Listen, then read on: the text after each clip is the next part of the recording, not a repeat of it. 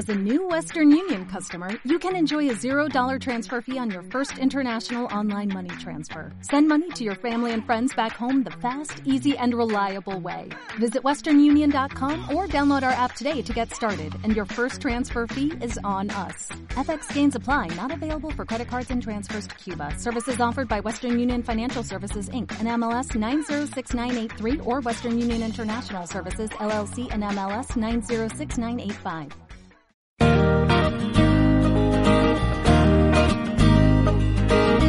Muy buenos días amigos y amigas, les damos la bienvenida a nuestro espacio La Salud Primero. Soy Alicia Aravena, directora de la Fundación Observatorio del Cáncer, y acá estamos como cada miércoles en nuestra radio Alfa Omega para conversar sobre los temas de salud. Hay tanta agenda interesante, tanto tema que está ocurriendo en estos días, que los invitamos a disfrutar nuestro programa y a seguirnos en nuestras redes sociales, arroba Observatorio del Cáncer, arroba La Salud Primero. Hoy es miércoles 15 de noviembre, estamos ya en la mitad de este mes, les cuento que quedan prácticamente 5 o 6 semanas para que se termine el año, siempre decimos por Dios cómo se nos pasó tan rápido, pero vamos a tener tiempo para poder mejorar nuestra salud y recibir los mejores consejos en estos días les quiero contar de que han empezado a salir las primeras novedades respecto a lo que será el Congreso Futuro 2024. El Congreso Futuro es una actividad muy interesante que trae lo más avanzado en ciencia, en análisis, en tecnología. Es muy interesante de seguir y siempre sus conversaciones, sus charlas quedan cargadas en el sitio web. Por lo tanto, uno puede seguir escuchándolo y repasando todo el tiempo. Este año hay un formato presencial también, por lo tanto, quienes estén interesados en participar en alguna actividad pueden ir a comprar su ticket en punto ticket por internet. A partir del 4 de diciembre van a empezar a realizarse las ventas para las actividades presenciales donde habrá expositores nacionales e internacionales. En todas las regiones se va a llevar a cabo esta actividad y bueno, la versión online por transmisión vía streaming. Pero ¿qué lo que les quiero contar? Es que este año, mejor dicho, la próxima versión, porque va a ser en enero, eh, va a tratar sobre la inteligencia artificial. ¿Y ahora qué hacemos? Es la edición del Congreso Futuro 2024 que se va a realizar entre los días 15 y 20 de enero. En la Comisión Desafíos del Futuro del Senado, junto a la Fundación eh, eh, Encuentros del Futuro, donde se aloja esto, se centraron en señalar cómo van a analizar en esta ocasión el impacto de la inteligencia artificial en la evolución humana. El que lidera esto es el vicepresidente ejecutivo Guido Girardi, quien señaló que hay cambios gigantescos que se están desarrollando en la tecnología. El mundo está teniendo un salto evolutivo en tecnología el más potente que se haya producido jamás y por eso dijo debemos tener una sincronización entre los espacios de conocimiento y los desafíos de tecnología. La ministra de Ciencias, Aysén Echeverry, señaló que necesitamos que sea un solo momento que ocurre en el año, sino que sea un esfuerzo permanente donde necesitamos entender realmente la importancia que tiene la ciencia y la tecnología para el desarrollo del país. Muchísimas novedades, como les decía, eh, va a tener este, esta versión. Eh, en esta oportunidad habrán más de 100 expositores nacionales e internacionales. Entre los especialistas internacionales confirmados está Stanislas eh, de, de un reconocido neurocientífico francés que estudia el cerebro y la conciencia.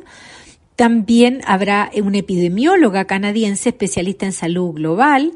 Otro invitado internacional será Peter Singer, un influyente filósofo australiano conocido por abordar los derechos animales y el altruismo efectivo. Desde la comisión explicaron que para que esta edición, para esta edición, perdón, se aumentó el número de expositores nacionales y entre ellos está la astrónoma chilena Laura Pérez, quien ha trabajado con algunos de los radiotelescopios más avanzados del mundo, incluyendo el Observatorio ALMA. También expondrá Claudia López, experta en computación social, sesgos y enfoques de género, entre otros, científicos locales. Este año además se incluirá eh, la participación de estudios que se están realizando afuera. Eh, muy interesante entonces Congreso Futuro, que es organizado por el Senado a través de la Comisión Desafíos del Futuro y la Fundación Encuentros del Futuro. En Punto Ticket pueden encontrar eh, la fórmula de acceder a, a, todos los eventos que se van a realizar tanto en Santiago como en regiones. Muy interesante y siempre les recomendamos porque no deja de ser interesante todo lo que ahí está ocurriendo. En otro tema, y siempre conversando respecto a los temas de salud, les cuento que en Estados Unidos la Casa Blanca lanzó el día lunes su primera iniciativa para investigar la salud de la mujer, con el objetivo, señalaron, de cambiar radicalmente la forma de abordar y financiar las soluciones más audaces para la mujer y sus familias. Así lo anunció la primera dama de Estados Unidos, Jill Biden, quien liderará el proyecto junto a líderes del Consejo de Política de Género de la Casa Blanca. Como ustedes ven, los países ya del primer mundo avanzando y entendiendo de que la salud femenina debe tener un enfoque distinto y particular. Todavía, señalan, no se ha investigado lo suficiente sobre la mejor manera de tratar los problemas de salud más comunes de las mujeres, como son la menopausia y la endometriosis señalaron que era inaceptable que solo este 2023 empezaran recién las iniciativas más importantes y de mayor vanguardia para atender problemas que realmente están impactando a las mujeres desde que la mujer es mujer. Así que saludamos esta iniciativa y vamos a estar atentos porque sin duda todo lo que tenga que ver con la perspectiva de género en salud es un tema que es muy importante. Hace un tiempo conversábamos respecto a cómo eh, la perspectiva de género en el cáncer también tiene que ver y ser analizada. Existe una condición distinta en el caso de la mujer. Una de las cifras que a mí más me ha llamado la atención en este mes del cáncer que estuvimos en octubre es que a pesar de todas las campañas y sensibilización que se hace, no llegamos al 40% de las mujeres que tienen al día sus mamografías y sus Papa Nicolau. Así que siempre importante que analicemos esa perspectiva. Con esta información vamos a hacer la primera pausa musical de la jornada y ya retomamos.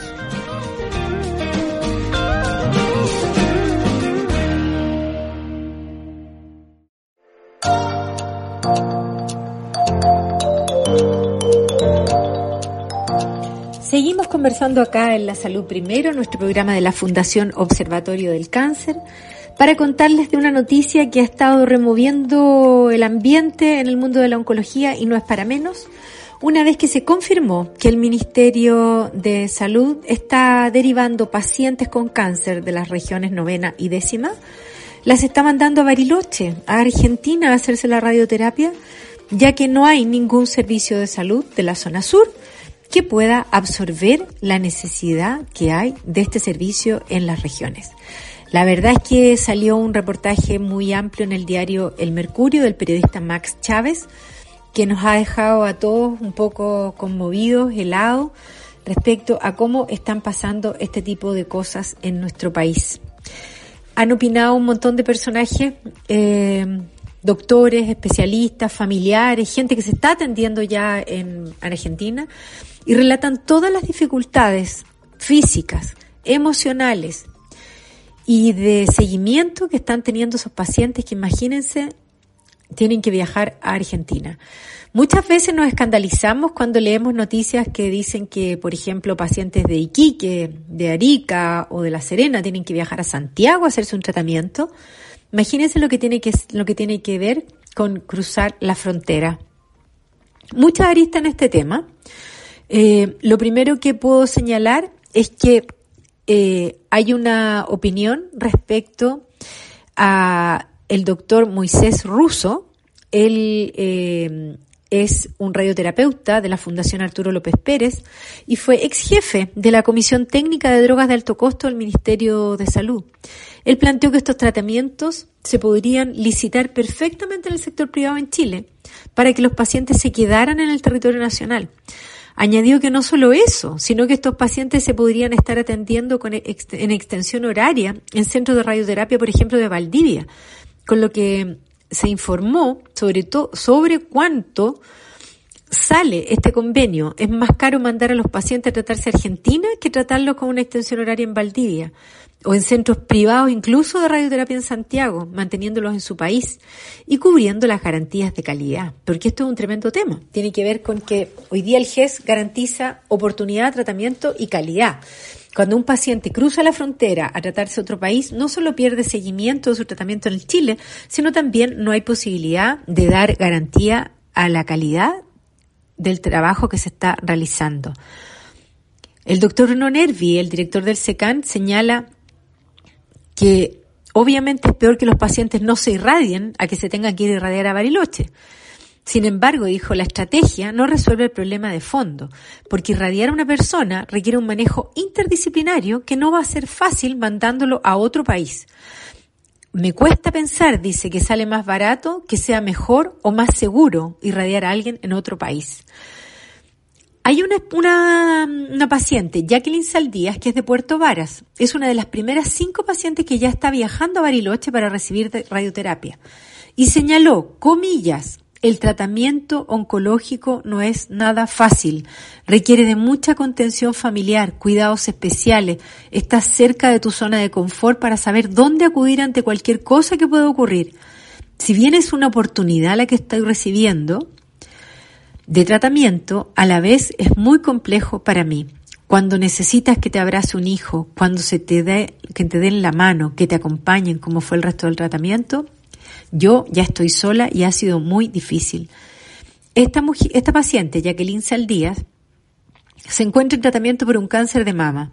Llegó el 4 de noviembre a Argentina y deberá quedarse sola en esa ciudad hasta a hasta el 1 de diciembre.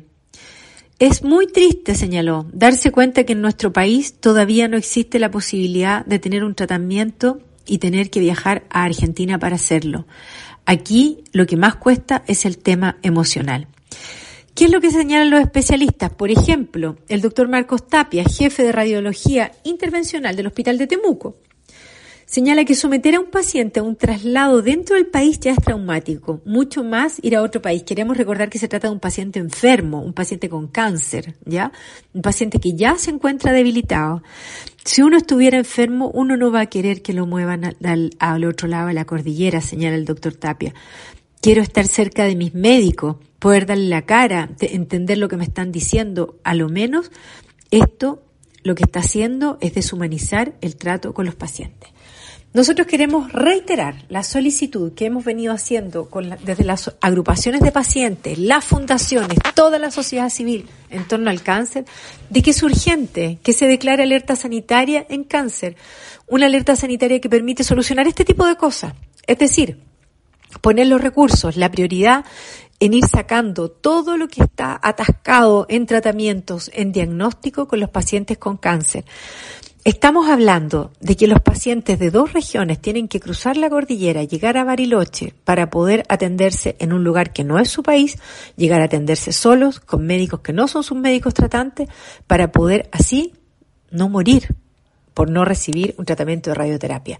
Si usted quiere adherir a esta solicitud de, que se declare alerta sanitaria en cáncer, lo invitamos a firmar en change.org o en nuestro sitio web, el observatorio del cáncer.cl, esta solicitud que ya lleva 20.000 firmas, que ya fue compartida con el Senado de la República, con los diputados, se entregó una carta al presidente Boric y aún no se escucha ni una respuesta ni una manifestación y siguen ocurriendo este tipo de cosas que lamentablemente están normalizadas. Cada día mueren 70 personas de cáncer y esas 70 personas están falleciendo, algunas de ellas por no haber tenido un diagnóstico o tratamiento oportuno, otras porque no tienen los recursos para poder costear su tratamiento y otras porque finalmente no han podido completar su tratamiento producto de lo tardío que han llegado a sus diagnósticos. Esta es una realidad que nos está pegando. Yo creo que todos los que me están escuchando conocen a lo menos un paciente con cáncer cerca de su familia que lo está viviendo y que ha tenido que afrontar esto. ¿Cuántas veces nos llegan solicitudes de colectas, de recursos que se están juntando para tratar algún tratamiento con cáncer, para poder abordarlo?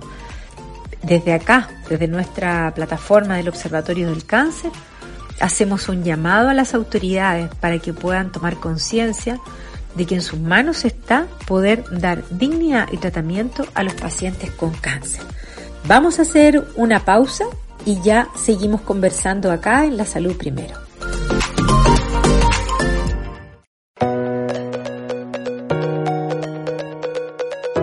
Seguimos conversando acá en La Salud Primero y quiero compartir con ustedes una conversación que tuvimos en el día de ayer con el urólogo experto en próstata, en cáncer de próstata de la clínica MEDS, el doctor Juan Andrés Fuyá. Juan Andrés Fuyá es médico especializado en urología y magíster en ciencias de la Universidad de Chile. Fue trainee en la clínica Mayo en Estados Unidos y realizó su fellowship clínico en cirugía mínimamente invasiva en el Mountain Sinai Hospital de Estados Unidos. También ha trabajado en investigación en, la, en el Gran Centro Cleveland Clinic. Con él vamos a conversar respecto a lo que pasa en torno a la salud del hombre y la salud urológica, cáncer de próstata y cáncer testicular. Los invito a acompañarnos en esta conversación.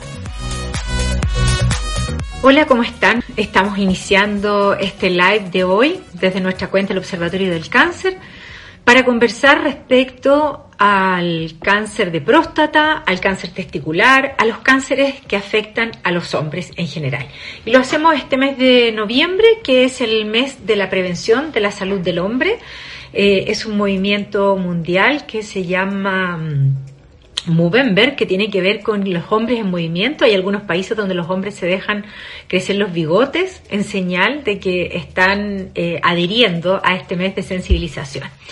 Así que vamos a conversar en esta ocasión con el doctor Fuyá de la clínica MEDS, mientras les cuento de que este mes eh, también eh, es un mes importante dentro de las efemérides del cáncer, ya que la próxima semana, el 17, es el Día Mundial contra el Cáncer de Pulmón.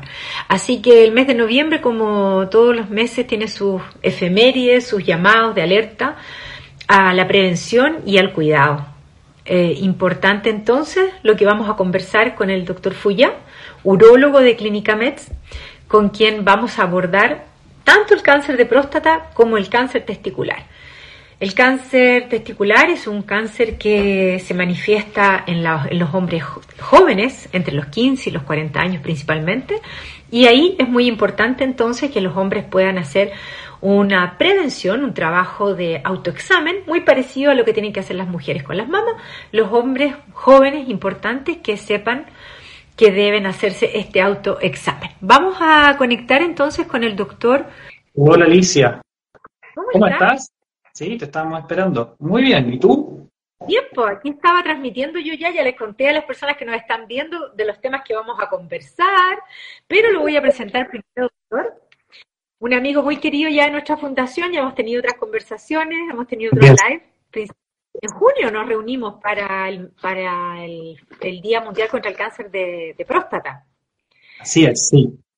El doctor Juan Andrés Fuyá es urólogo de Clínica MEDS, tiene un currículum internacional, ha estado en Estados Unidos, trabajando en la Clínica Mayo, investigando también con Cleveland Clinic ¿no es cierto?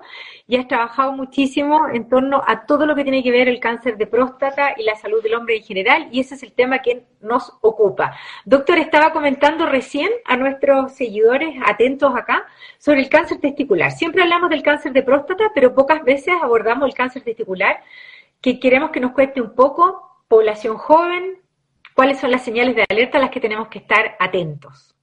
Eh, efectivamente, es una condición que no conversamos mucho y yo creo que es mucho más parecido a lo que podría ser el cáncer de mama en las mujeres, que nosotros a las mujeres, eh, principalmente los ginecólogos, les enseñan que tienen que hacerse un autoexamen, tienen que palparse, incluso hay una forma de hacerlo y que cualquier cosa sospechosa que puedan detectar al, al tocarse las mamas, acudir al doctor, yo haría un paralelo con lo que son los testículos, porque nosotros los hombres somos un poquito reacios a conversar de estos temas también esto de que de hacerse un autoexamen a veces parece un poco, un poco descabellado, pero la verdad es que es la mejor forma de detectar y la gran mayoría de los cánceres de testículos se detectan de esa forma. Cuando los hombres están en la ducha, cuando los hombres se están duchando, palpan el testículo y habitualmente lo que notamos principalmente es una simetría, o sea, los testículos de forma natural, y eso para que quede claro, porque es un mito súper importante, una, una pregunta muy frecuente en la consulta,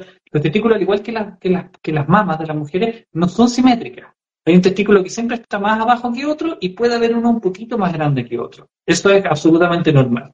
Distinto es que encontremos una simetría notoria, o sea que claramente hay un testículo mucho más grande que otro, o incluso más allá, que uno sea más duro que otro y no tenga una consistencia diferente. Los testículos deberían ser muy blanditos, debería ser como tocarse esta parte de la, de la, de la palma de la mano.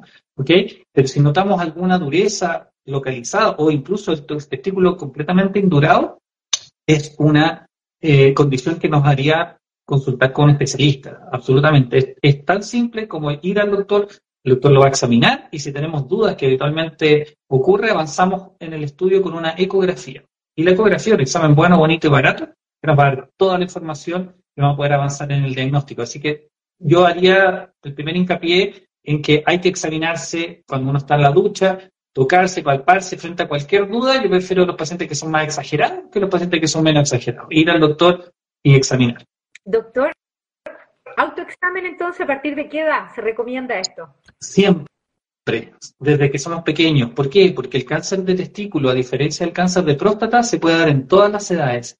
Y existen dos, lo que nosotros llamamos dos PIC, o sea, dos alzas a lo largo de la vida. Una es un cáncer que se manifiesta entre los 20 y 25 años y después otra que está cercana a los 50. Así que como pueden ver es un cáncer de gente joven. Es el único cáncer en urología que afecta a gente joven, a gente menor de 40 años.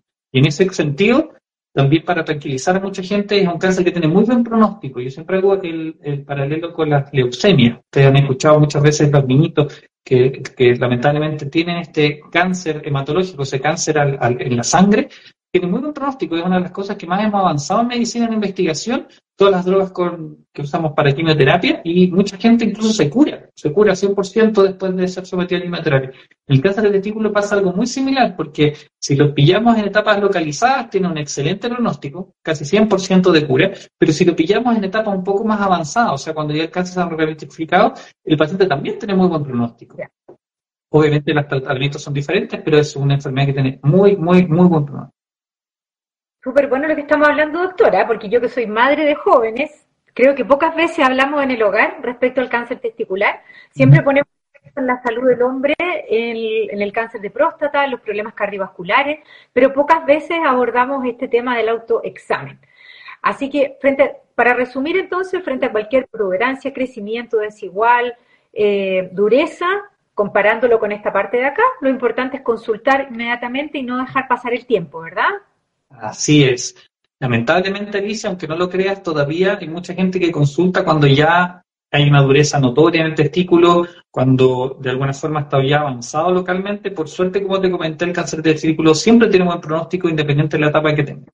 Y lo otro que, es que, quisiera hacer hincapié es que existen algunos factores de riesgo de cáncer de testículo. O sea, hay gente que tiene, siendo una enfermedad bastante infrecuente, porque es poco frecuente, no es como el cáncer de próstata, que es muy frecuente, eh, hay algunos factores de riesgo que nos hacen pensar que el paciente pudiese tener una posibilidad, una probabilidad aumentada de desarrollar este problema en los testículos. Y principalmente tiene que ver con algunas condiciones que se dan en la infancia. Hay una condición que se llama criptorquidia. La criptorquidia es una condición en que los testículos no descienden hasta la bolsa del testículo, o sea, del escroto que llamamos nosotros. Anatómicamente la bolsita donde está la piel y dentro de esa piel están los testículos se llama escroto. Nosotros cuando somos embriones y después cuando somos guaguitas dentro de del, útero de, nuestras mamás, eh, se desarrollan los testículos, aunque tú no lo creas, eh, debajo de cada riñón. de ahí parte los testículos y los ovarios también. La diferencia con las mujeres es que esos testículos van a ir descendiendo aquí por el costado de la columna y cuando nacemos se alojan en las bolsitas escrotales. Ahí llegan abajo. Y si ustedes se dan cuenta, cuando uno es chiquitito, los niños tienen un reflejo en que muchas veces uno les va a tocar la bolsa escrotal y no encuentra el testículo, porque el testículo se asciende, lo que llamamos un testículo en ascensor, que sube y baja. Eso es normal durante cierto periodo, sobre todo cuando son guaguitas eh, chicas, pero a medida que van creciendo se pierde ese reflejo y por eso es que los testículos ya quedan en la bolsita.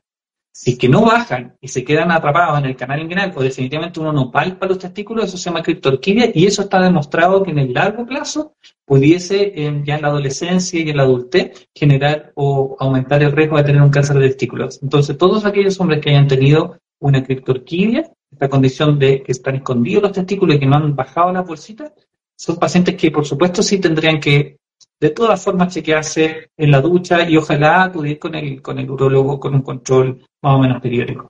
Seguimiento de una condición que finalmente no, no, no lo abandona, no es algo que se pase, sino que puede ser una, condición. No ocurre lo mismo, doctor, con el cáncer de próstata, con el, del que hemos conversado en otras ocasiones. ¿Cómo, ¿Cómo va su mirada con el tema del cáncer de próstata? ¿Qué pasa con los hombres? ¿Se están controlando más? ¿Cuál es su visión general respecto a esta enfermedad? Mira, yo te voy a dar una precisión personal. No, no voy a hablar de los números, que siempre hablamos de los números, las cifras, que son bastante estridentes y bastante preocupantes. Pero yo te diría que desde la pandemia para adelante, eh, yo creo que la gente ha cambiado para bien en algunos aspectos. Nos hemos dado cuenta de que la vida es súper valiosa y que queremos cuidar nuestra vida. Y por lo tanto, yo te diría que después de la pandemia la gente ha tomado mucho más conciencia de su salud. Porque obviamente nos vimos privados de libertad durante dos años de poder hacer una vida normal. Y hoy día queremos salir a disfrutar todo lo que nos entrega el mundo.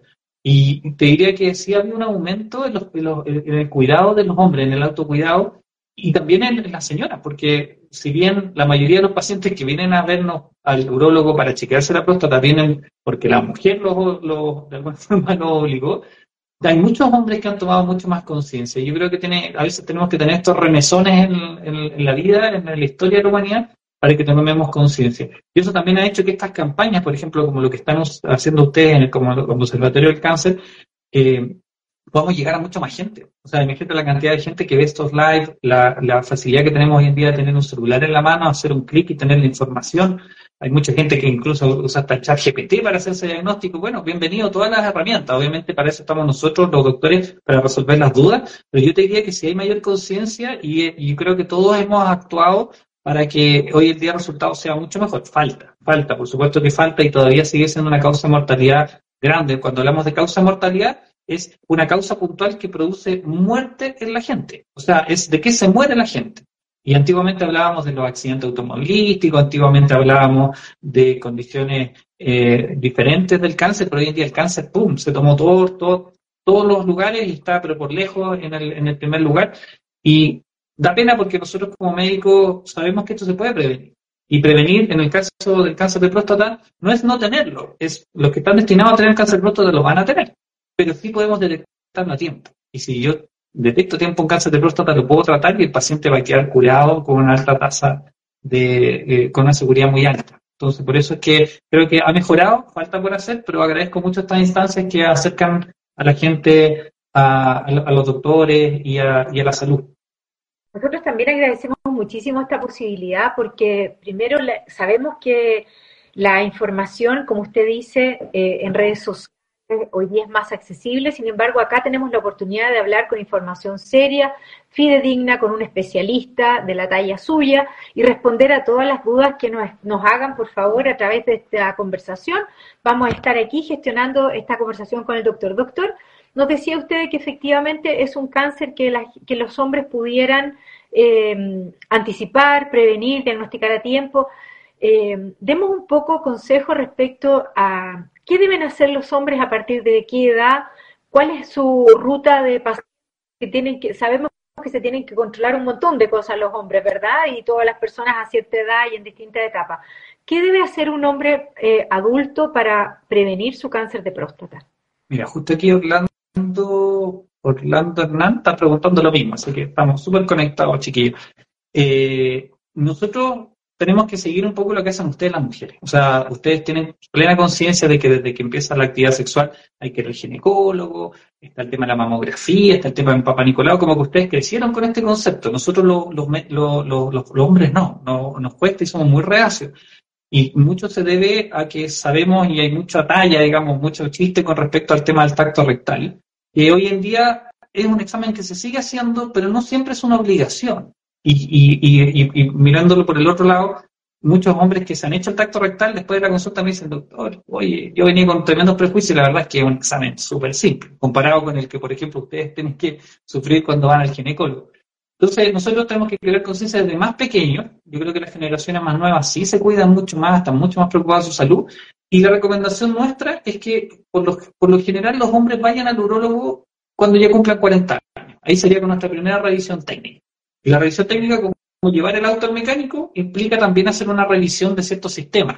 Nosotros lo que hacemos es que les preguntamos su historia médica y dentro de la historia médica nos importan detalles, por ejemplo, como si han tenido antecedentes familiares de cáncer de próstata. Eso es muy importante porque puede aumentar el riesgo hasta seis veces. O sea, si yo tengo un papá, que es lo más cercano, o un hermano que tuvo un cáncer de próstata, tengo que sí o sí chequearme a los 40 años. No hay una posibilidad de que no me acerque a los 40 años al urólogo. Eso no quiere decir que voy a ir todos los años al urólogo, que también es un, mito bastante importante y, muy difundido. Nosotros vamos a hacer una evaluación y en esa evaluación vamos a estimar el riesgo. ¿Y, qué hacemos además de la historia? Hacerte un antígeno prostático, que es este examen de sangre, es un examen que no requiere ayuno, que es súper importante, los pacientes siempre me preguntan, ya a veces van a la consulta a las 4 de la tarde y dicen, doctor, es que me anda porque tengo... No, anda ahora y hazte el examen ahora, y listo, y se acabó. Y el resultado lo tenemos en un par de horas.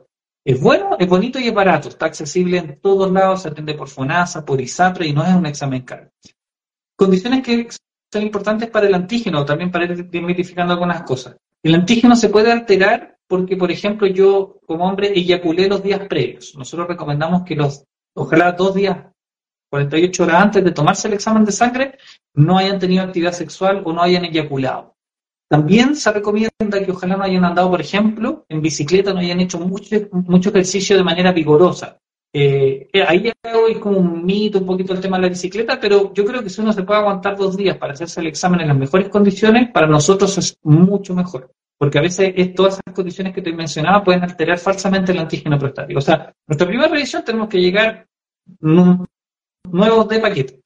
Y después de eso nosotros evaluamos y muchas veces la primera vez que, el paciente viene a la consulta le hacemos un tacto rectal. Tacto rectal es un examen súper simple, la verdad es que son puros mitos, ni siquiera incomoda. Y la verdad es que te diría yo que el 100% de los pacientes para hacer tacto dicen, ¿y esto era? O sea, venía súper preocupado, asustado, nervioso, y la verdad es que ya me da lo mismo. Obviamente hay un montón de detalles y chistes al respecto, pero ahí se van a dar cuenta que nosotros los urólogos esto lo vemos como trabajo, pero también nos gusta la pega. Entonces, de alguna forma, tratamos de bajar eh, eh, la ansiedad de los pacientes y siempre ahí tratamos de ser cercanos en ese aspecto. Y con eso en mano, con esta información, historia del paciente, historia familiar, antígeno prostático y tacto rectal, yo te voy a decir, ¿sabes qué? Estás muy bien, vuelvo a los 45 años. Y lo más probable es que eso sea así. Y a los 45 años te voy a decir, estás muy bien, vuelvo a los 50. Y después de los 50 tampoco es necesario chequearse todos los años. Nosotros vamos, eso, eso ha cambiado, ya no es tan dogmático. Pero sí nos importa que tengamos una revisión técnica a los 40 años para saber. ¿Por qué? Porque a veces pasa que llegan pacientes alrededor de los 60 años que nunca se han chequeado y que nos están por primera vez un examen de sangre. Que está en el límite, que no está, no está alterado, pero tampoco está perfecto. Y yo no sé qué pasó para atrás. Tuve 20 años que el paciente puede haber pasado un montón de cosas y puede ser que ese paciente ya desde los 50 ya venía con un antígeno prostático así. Y eso me va a significar a mí decir, usted está muy bien. O puede ser que dos años antes el antígeno era muy bajito y se pegó un salto y subió. Pero eso, eso yo no tengo cómo saberlo porque la historia el paciente nunca me trajo el, examen. Entonces, para nosotros, esa evaluación de entre los 40 y los 45 años es súper importante. Así que la verdad es que 20 es súper fácil, la consulta no dura más de 15, 20 minutos, y la verdad es que los mismos hombres que hacen este examen después dicen, doctor, ¿sabe qué? Yo le voy a decir a mi compañero ahí del, trabajo que no, que no sabe decir que venga, que la verdad es que es una tontera que no lo haga. O muchas veces me cuentan, yo conocí una persona que se murió de cáncer porque nunca quiso venir al urólogo y cuando ya estaba ramificado el cáncer, bueno, ahí no había nada que hacer, ahí recién se acercó médico. No hagamos eso, si es una tontera, no, no tiene ningún sentido. No tiene ningún sentido. Y la verdad es que nos cuesta a nosotros como mujeres mucho entender esta mm, desafección que tienen los hombres con, con chequearse, con controlarse si nadie quiere enfermarse. Y no cuesta nada hacerse un examen de antígeno, como dice usted, incluso un, pinchazo de sangre nomás para marcar cómo está mm, esta entrada a PITS, por así decir, ¿no es cierto?, a, revisión, a control. Doctor, una pregunta que, nos, que me hacían hoy día a mí cuando comenté a, un grupo de personas que iba a tener esta actividad con usted, es si las personas que sufren obesidad o que tienen diabetes o prediabetes, que es algo muy frecuente hoy en día, ¿no es cierto? Es una, es una condición que eh, es desfavorable para, para, o sea, mejor dicho, es una causa que puede contribuir a tener cáncer de próstata. Oye, una excelente pregunta y creo que no te voy a poder dar una respuesta exacta. Yo te voy a decir, yo tengo una charla de eso, la, he hecho varias veces, porque creo que hay una conexión con el cáncer, pero de manera indirecta. Y te voy a explicar por qué. Cuando alguien adquiere un estado de obesidad, es un estado que no solamente aumenta el volumen de un, de un paciente, o sea, somos más gorditos, sino que eso sobrecarga el sistema. ¿Qué sistema? Nuestro corazón, nuestro hígado y, y, nuestro páncreas. Entonces, de alguna forma, estamos en un estado que nosotros llamamos en medicina proinflamatorio. Los pacientes que están gorditos son pacientes que están con, el motor acelerado todo el rato. Y obviamente nuestros órganos no están hechos para funcionar a esa revolución. Algo similar pasa con la diabetes. La diabetes esto está sobre revolucionando, está estresando el páncreas. El páncreas le cuesta mucho suplir esa falta de, insulina o más que una falta, esa, esa, esa resistencia de la insulina al tejido.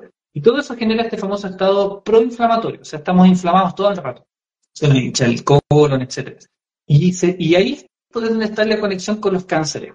Y hay una, y eso está bien estudiado, es muy difícil demostrar la causalidad exacta, pero sabemos que toda esta, esta, esta, estos mediadores inflamatorios, toda esta inflamación crónica, lleva a que haya más mutaciones y que hayan, de alguna forma, alteraciones en la multiplicación de las células que a largo plazo puede llevar a un cáncer.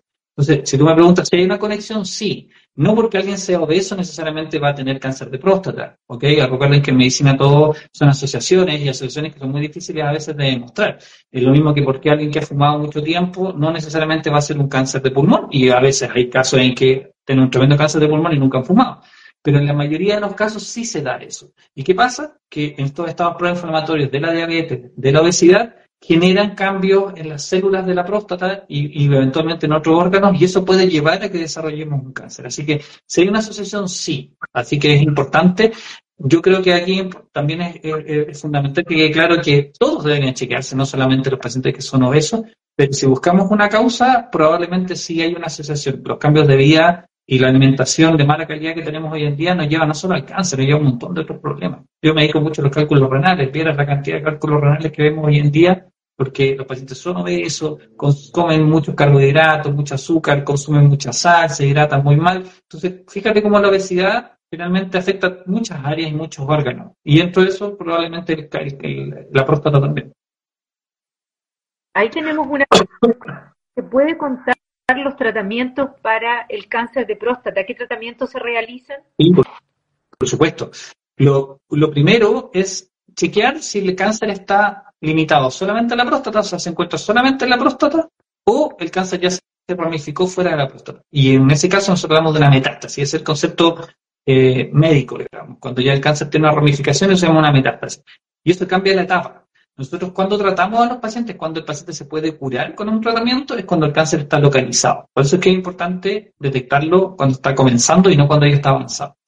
Si nosotros chequeamos por distintos métodos, y generalmente son estudios imagenológicos, que el cáncer está solo en la próstata, podemos ofrecerle a ese paciente un sinnúmero de, de tratamientos, pero principalmente yo te diría que hoy en día los que nosotros aceptamos como estándar son la cirugía y la radioterapia. Y los dos tienen cosas buenas y cosas no tan buenas, como toda medicina y como toda la vida. La cirugía, por un lado, busca como objetivo extirpar el órgano. O sea, vamos a sacar el cáncer de raíz. Y además también sacamos los ganglios y sacamos las vesículas seminales. O sea, con eso, de alguna forma, lo llevan a términos bien, bien coloquiales, pero como que nos aseguramos de sacar todo de raíz, todo, todo para afuera. Pero al hacer eso es una cirugía que a veces es agresiva y eso implica también perder algunas funciones o, o, tener riesgo de perder algunas funciones. Y ahí no es un mito que algunos pacientes que son sometidos a cirugía pueden perder la erección la erección del pene. La erección espontánea, porque de alguna forma no es que un paciente que se opere de próstata y pierda la erección nunca más va a tener una erección. Nosotros como médicos tenemos opciones. Podemos llegar incluso a hacer una prótesis peniana. Y la tecnología ha avanzado tanto que hoy en día tenemos incluso la cirugía robótica, que es lo mismo que la cirugía abierta, pero nos asistimos por un robot. Y ese robot nos permite ver con un gran eh, aumento y con visión 3D los órganos y por supuesto preservar todas estas estructuras que les decía que tienen que ver con la erección. Y lo que a veces ocurre, pero más bien de manera transitoria, es que pueden tener un poquito de incontinencia de orina los pacientes después de la cirugía. O sea, si tú toses, te rías, algún esfuerzo, como que se te cae en una gotita. Eso se recupera. Yo te diría que eso hoy en día, sobre todo la cirugía robótica o una cirugía abierta muy bien hecha, es un riesgo bastante bajo. Pero sí la erección es una, es una posibilidad perderla y que tengamos que recurrir a otras terapias para recuperarla. Y por otro lado tienes la radioterapia. La radioterapia es mucho menos invasiva porque nosotros, el paciente se acuesta en una camilla y con eso vamos dándole determinadas sesiones, porque el paciente tiene que ir varios días a este tratamiento, radiación, radiación, radiación. A la zona es básicamente quemar la próstata y la zona donde está la próstata, alrededor de la próstata, y eso por supuesto va a quemar finalmente la próstata y va a hacer que curemos el cáncer, pero también esa misma radiación puede afectar órganos que están alrededor, sobre todo la vejiga y el recto. Entonces, eh, que es por donde uno hace caquita. Y eso, esa inflamación a veces puede durar harto tiempo, meses e incluso años, y puede ser incómodo para el paciente. Entonces, que si se ve, por un lado el objetivo se cumple con los dos tratamientos, vamos a curar el cáncer. Pero hay que conversar muy bien con el paciente qué es lo que quiere, qué edad tiene, qué condiciones médicas tiene, si alguien no es susceptible de ser llevado a un pabellón porque tiene un problema en el corazón, porque toma anticoagulante, bueno, probablemente la radioterapia va a ser su primera opción. Pero si alguien es sano, es más o menos joven, eh, tiene una expectativa de vida muy buena, probablemente la cirugía sea una muy buena opción. Entonces, como ven, alternativas hay y con muy buenos resultados. Cada uno tiene sus pequeños bemoles, pero hay que discutirlo muy bien con el paciente y que podamos tomar una decisión en conjunto con, con los doctores. Doctor, usted hablaba respecto al tema de la incontinencia urinaria, que parece muy recurrente de las personas que, que terminan con esta, con esta condición del cáncer de próstata. En una oportunidad me, tuve la, la, la, oportunidad de conocer a un kinesiólogo que trabajaba con los pacientes con cáncer de próstata y me hablaba respecto al trabajo del piso pélvico. los hombres también deberían eh, tonificar esa área igual que las mujeres, como que las mujeres eh, siempre escuchamos de que a cierta edad, después de los 40, que sé yo, es importante trabajar la musculatura del piso pélvico. En el caso de los hombres, es recomendable también que constantemente realicen esa, esa actividad para ayudar en una como la que usted nos relata. Mira, no es algo que nosotros hagamos de rutina, porque ustedes, tú tienes que entender que la anatomía de la mujer es muy diferente y ustedes están hechas para tener un parto. O sea, pasa un ser humano que pesa entre 3 kilos y medio y 4 kilos por un espacio mínimo. O sea, imagínate cómo sufren esas estructuras durante el parto natural. Los hombres eh, no tenemos esa, esa, esa, esa eh, no tenemos que pasar por eso en nuestra vida, pero sí hay otras condiciones que pueden afectar el pélvico y una de esas, como bien dices tú, es la cirugía. Pero también vemos otras condiciones hoy en día. Vemos, por ejemplo, pacientes que están muy contracturados, pacientes que vienen porque les duele la pelvis, porque cuando hacen pipí sienten dolor, están incómodos, sienten una clavada ahí abajo, como en el, entre los testículos y el ano, eh, y que si nosotros hacemos una muy buena evaluación, muchas veces determinamos que están contracturados, así como cuando se contractura el cuello, la espalda, le mandan a hacer kinesiología, es lo mismo, abajo está lleno de músculos, de ligamentos, de tendones, entonces ¿por qué no podríamos tener una condición similar? Y no es infrecuente que nosotros veamos a este tipo de pacientes y los derivemos, como bien dices tú, con un kinesiólogo que son especialistas en piso pélvico, y después de cuatro, cinco, seis sesiones los pacientes se sienten como nuevos, dicen, Juan, ya no me duele, o sea, increíble como ahora ya no me siento apretado ahí abajo. No es algo tan frecuente, pero, pero vemos que hoy en día los pacientes obesos, los pacientes que están mucho tiempo sentados, que no hacen actividad física, los choferes, por ejemplo, eh, son, son, son profesiones, son condiciones que hacen que eh, la gente que anda muy estresada aprieta ahí abajo sin, sin darse cuenta, es como un bruxismo, pero ahí abajo, o sea, estoy, estoy apretando todo el rato ahí, y esto sí genera una disfunción, y eso es mucho más frecuente de lo que uno quisiera, pero uno no lo busca porque los pacientes no consultan mucho por eso. Pero nosotros en la consulta nos damos cuenta y, y, como bien dices tú, y el tratamiento es tan simple como hacer kinesiología, rehabilitación, rehabilitación, rehabilitación. ¿Qué es lo que más le toca ver en la consulta? Uy, es una pregunta un poco sesgada, porque yo como médico de la próstata, yo diría que el 95% de los pacientes de verdad son, de, son próstatas. O sea, no, como que me he tenido la suerte de dedicarme a lo que me gusta y, y, y, vivo de eso. Y eso también me ha hecho alejarme un poco de áreas de la urología que me encantaría volver a retomarlas, pero no me ha dado por tiempo. Pero yo te diría que en general, la urología general se dedica, a, y eso es lo bonito de mi especialidad, a muchas cosas. Está el tema de infertilidad, por ejemplo, está el tema de salud sexual. Los hombres hoy en día tienen mucha conciencia con, con, con, la, con, eh, la, la, responsabilidad del tema de reproductivo. O sea, está muy de moda, ya, ya no, no una moda, sino que lleva dos o tres años, al alza la cantidad de vasectomías que hacemos, por ejemplo. Ya se sabe que no es una responsabilidad solo de la mujer, sino que también los hombres tenemos responsabilidad y es tan fácil hacerte una vasectomía, no duele, se puede hacer hasta con anestesia local, te, va, te vas de alta a las dos, tres horas y se acabó. Y eso, y más encima tu señora va a estar feliz porque dejó de tomar pastillas. O sea, por todos lados ganamos. En vez de unas mujeres que tienen que hacerse una ligadura de trompas, que es algo mucho más complejo, o tomar hormonas por mucho tiempo, que de alguna forma pueden afectar otros órganos como el hígado, por ejemplo. Entonces, yo te diría que vemos mucha salud reproductiva, mucha, sobre todo los pacientes jóvenes, gente que le interesa hacer la vasectomía, que, que, que un chequeo de enfermedades de transmisión sexual. Y claro, por mi lado, como te digo, estoy súper centrado porque yo veo mucha próstata, pero, pero, pero es una especialidad muy bonita. Nosotros vemos cálculos renales, vemos no solo cáncer, vemos patologías benignas, incontinencia, y existe todo un área que se llama uroginecología, que no, ojo, que no son ginecólogos, los ginecólogos es un área un poco compartida, pero la parte urinaria la debería haber un urólogo. Nosotros estamos, nosotros estudiamos, nuestra base es ser urólogos y vemos todo el aparato urinario, vemos la vejiga, la uretra, vemos las incontinencias, las infecciones urinarias de la mujer también las vemos nosotros. Entonces, como ves, el urólogo puede solucionar muchas cosas y si no, en el caso mío yo lo derivo. O sea, si tengo alguien específico de un área, tengo colegas que se dedican específicos a ciertas áreas de urología y nosotros trabajamos en la clínica METS muy, muy, muy, muy, muy subespecializado, porque creemos que es una muy buena forma de que el paciente reciba el mejor tratamiento. Eso quería profundizar ahora. Nosotros como Observatorio del Cáncer sabemos que está desarrollando en el abordaje del cáncer en la clínica MEDS es absolutamente integral. El paciente está observado, cuidado y atendido en 360, donde un montón de especialistas entran a abordar eso. Cuéntenos un poco cómo ha sido este desarrollo del Centro del Cáncer de Clínica MEDS. Ha sido un desafío muy bonito. Nosotros hemos participado de la mano de muchas especialidades, porque eso, eso, eso es lo entretenido de esto, que, y uno también tiene que entender que la medicina es una cosa bien integral. O sea, yo no puedo ver al paciente solo como una próstata. Tengo que ver que, y, no es solo el paciente, es la familia.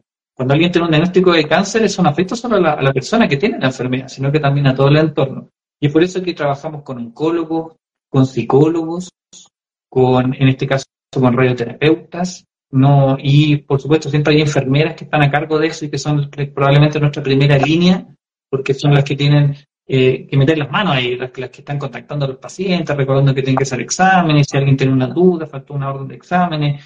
Eh, es una labor muy, muy bonita la que hace el personal, no solo médico, sino que toda la gente que está en el entorno, porque como puedes ver, el operarte es una, es una parte del proceso, pero todo lo que viene después, la rehabilitación, pedir que nos ayude un kinesiólogo, eh, el sacar una sonda, muchas veces lo hace una enfermera, el ver las complicaciones, lo ven los doctores, el hacer, si el paciente requiere un tratamiento adicional como radioterapia, quimioterapia, vamos con las especialidades que se requieran. O sea, es una cosa súper, súper, súper gratificante ver cómo la gente se siente acogida. O sea, alguien viene con un problema y nosotros tenemos la, la labor y la obligación de solucionar el problema, no ponerte más problemas.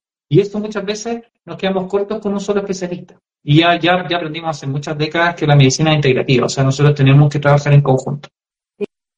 Sí, es, eh, a mí me, nosotros que llevamos trabajando en cáncer, a mí personalmente me ha gustado mucho la aproximación que han hecho ustedes como Clínica Med, que nacieron como una clínica deportiva, pero que hoy en día es un centro integral de salud donde cada integrante de la familia de cualquier edad puede tener acceso a medicina de excelencia y súper buen tratamiento y particularmente en el tema del cáncer. El próximo viernes se inaugura el Centro del Cáncer. Así es, así es. Así que con, con mucho orgullo podemos decir que vamos a tener el primer Centro del Cáncer de Clínica Médica. Sí, no, es espectacular. Yo los felicito particularmente porque creo que ha sido una aproximación muy interesante, muy buena la que han hecho en un lugar fantástico de atención y, que sin duda va a transferir más salud y más prevención a, todo, a todas las personas.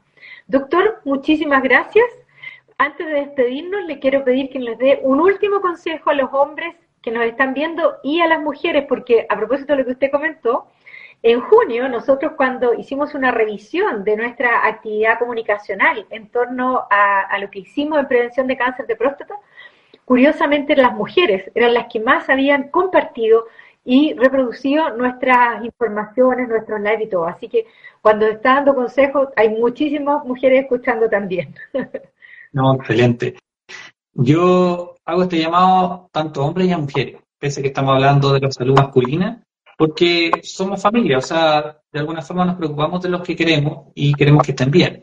Y eso significa que a veces si alguien no está tan motivado, bueno, yo tengo la labor de mi pareja, mi papá, mi mamá, lo que sea, motivarlos a que a que, a que se cuiden. Eh, hoy en día la tecnología y, y, cómo ha avanzado la medicina nos permite no solo detectar los cánceres a tiempo, sino que también curarlos con muy buenos resultados y además manteniendo funciones eh, con alta probabilidad, como conversamos con la parte sexual, la parte de la continencia. Entonces, nuestro, nuestro llamado puntual en cáncer de próstata que ojalá alrededor de los 40 años nos hagamos la primera revisión técnica, vayamos al urólogo, hagamos todas las preguntas que tengamos y probablemente después nos vamos a ver al urólogo hasta 5 años más, y quizás hasta 10 años más. Pero esa, esa revisión es importante. En el caso del cáncer del testículo, tan simple como cada vez que nos duchamos, nos tocamos ahí abajo, igual como ustedes se, hacen el autoexamen de los mamas, y si notamos algo raro, vayan al doctor. Yo prefiero que sean exagerados y que sea una tontera y decirlo bien que haya venido,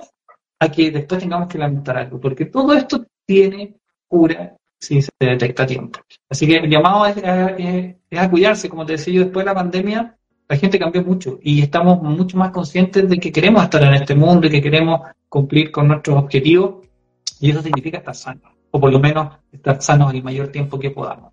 Así que nosotros estamos para eso, o sea, como especialistas, como médicos preparados, nos, gusta lo que hacemos y siempre vamos a acoger a los pacientes cualquier duda que tengan para poder resolver. Muchísimas gracias, doctor. Le agradecemos muchísimo este tiempo y esta oportunidad que han tenido todos nuestros seguidores de poder compartir todos estos datos y información. Así que hasta la próxima, doctor. Muchísimas gracias. Chao, Alicia. Muchas gracias a ti y que tenga buena tarde. Chao. Gracias a todos quienes nos acompañaron en este live. Ahí tenemos hartas felicitaciones y dice, justo ahora estoy editando el episodio de nuestro podcast donde hablamos del autoexamen testicular, citología, ciencia y arte, con los comentarios. Perfecto, excelente, felicitaciones. Muchas gracias y hasta la próxima. Chao, muy bien.